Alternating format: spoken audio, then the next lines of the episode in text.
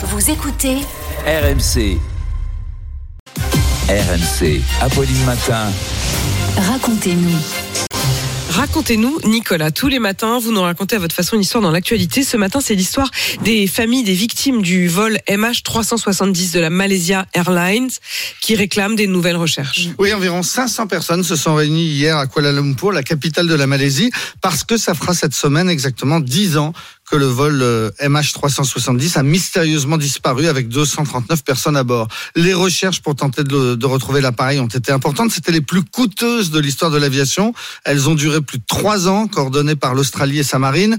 Et lorsqu'elles ont été interrompues, c'est une société privée Texan Ocean Infinity qui a pris le relais avec ses robots sous-marins, toujours sans succès. Et malgré tout, les familles des victimes ont donc réclamé hier que l'on n'abandonne pas, et les autorités malaisiennes ont répondu favorablement à cette demande. Elles ont promis qu'un nouveau contrat serait, euh, serait signé bientôt avec les, les spécialistes américains d'Ocean Infinity pour de nouvelles recherches. Et le Premier ministre malaisien a également envisagé une réouverture de l'enquête. Cette disparition, c'est le plus grand mystère de l'histoire de l'aviation. Oui, parce que dix ans après, on ne sait toujours pas comment ce Boeing 777 a pu disparaître. Le vol 370 avait décollé en pleine nuit de Kuala Lumpur à destination de Pékin. Un dernier contact radio a eu lieu 40 minutes après le décollage, au moment où il entrait dans l'espace aérien vietnamien.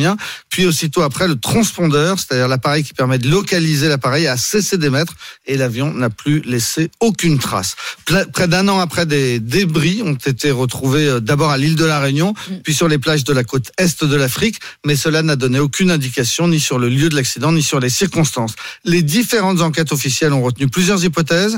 Un accident dans la cabine de pilotage, par exemple des appareils au lithium qui auraient pris feu et qui auraient pu intoxiquer tout l'équipage.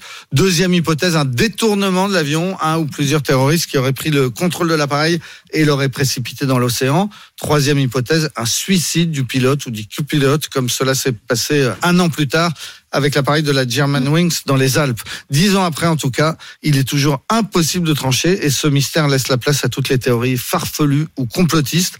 Des journalistes ou des spécialistes de l'avion ont par exemple avancé l'idée qu'il aurait pu être abattu par les Américains. Tout cela n'a bien sûr jamais été prouvé. La vérité la vérité, c'est qu'on ne sait rien. On ne sait rien, mais l'enquête au minimum n'est pas euh, terminée.